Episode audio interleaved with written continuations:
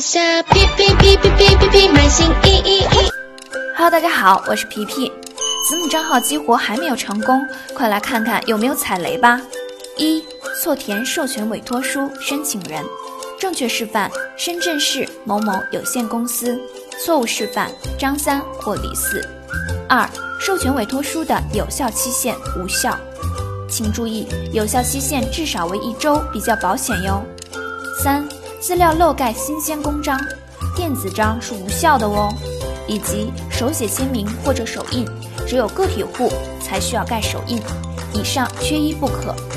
四、提供无效的非平台官方发布资料。五、资料模糊，无法辨别信息，如授权委托书上的身份证照片模糊不清。为了可以尽快成功的激活子母账号，提高审核通过率，请大家务必要仔仔细细阅读填写教程哟。感谢您的收听，我们下次再见。在下皮皮皮皮皮皮。